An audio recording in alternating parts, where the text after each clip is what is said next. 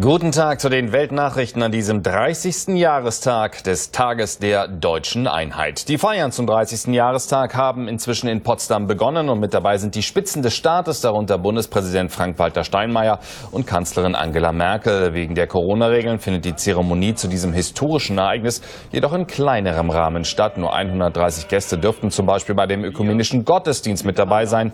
Nach über 40 Jahren der Teilung trat die DDR am 3. Oktober 1990 der Bundesrepublik Deutschland bei 329 Tage nach dem Mauerfall.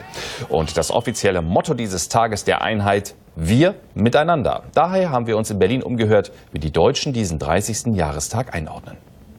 Ich bin in Ostdeutschland geboren, war neun Jahre alt, als die Mauer gefallen ist. Und ich muss sagen, ich bin unglaublich stolz, dass jetzt in Deutschland so viel erreicht worden ist in den letzten Jahren und wir ein geeintes Volk sind. Jedenfalls ich als 40-Jähriger mittlerweile sehe das so und bin da sehr, sehr stolz drauf.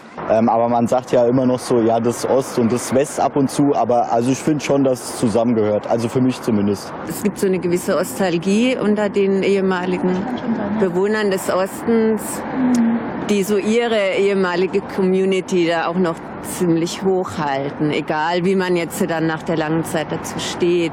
Es ist leider Gottes bei manchen Alten noch in den Köpfen.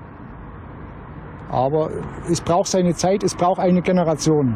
Man hat sich doch schon sehr aneinander angepasst. Ich würde sagen, in der Hinsicht gibt es die Trennung nicht mehr so sehr, aber in vielerlei anderer Hinsicht sind wir doch sehr gespalten als äh, Deutschland und äh, sollten da vielleicht lieber ansetzen, als äh, vielleicht zu sehr über Ost und West zu sprechen. Ja.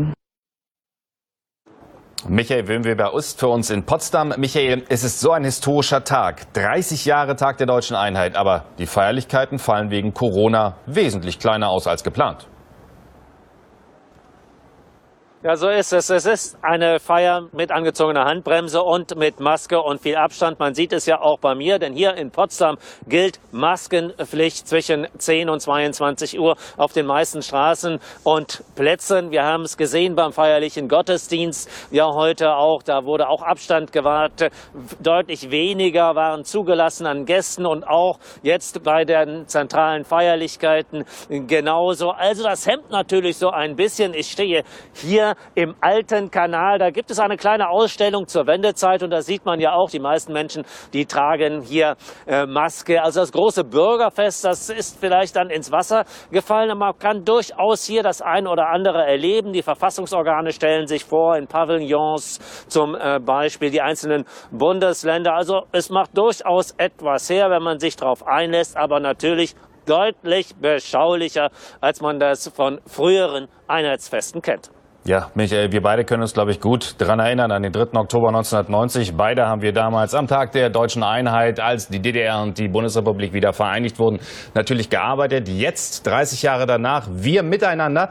Das ist ja der offizielle Slogan dieser Einheitsfeier. Sind wir tatsächlich ein Wir geworden in Deutschland? Also ich glaube schon, äh, dass wir auf dem Weg zum Wir äh, doch fast, äh, ich würde mal sagen, 98 Prozent der Strecke sicherlich erreicht haben. Aber es gibt natürlich die äh, Kritik. Immer noch gibt es Unterschiede, vor allen Dingen natürlich im Portemonnaie beim Geld. Äh, das äh, Ostdeutsche immer noch weniger verdienen als in Westdeutschland. Gilt aber gar nicht so generell, wenn man mal genauer auf die Zahlen schaut. Zum Beispiel in Sachsen wird mehr verdient als im Saarland, im Übrigen auch in Brandenburg. Also durchaus ist da etwas erreicht worden. Aber richtig ist, so hat es Ralf Brinkhaus, der CDU-CSU-Fraktionsvorsitzende im Deutschen Bundestag, gestern auf den Punkt gebracht. Vielleicht aus westdeutscher Sicht hat man zu wenig mal hingeschaut auf die Brüche, vielleicht zu wenig Verständnis gehabt. Und da gab es dann gestern eine Entschuldigung für. Nach dem 3. Oktober 1990 fing der Alltag an. Und der Alltag, das habe ich erst spät kapiert als jemand aus dem Westen, der war geprägt von Mühen, von Zweifeln, von Rückschlägen, von vielen, vielen Problemen, ob das nun Arbeitslosigkeit oder auch einfach der Verlust der eigenen Biografie oder Legitimation der Identitäten war. Und ich möchte mich ausdrücklich dafür entschuldigen, dass wir das im Westen vielleicht zu lange nicht gesehen haben. Denn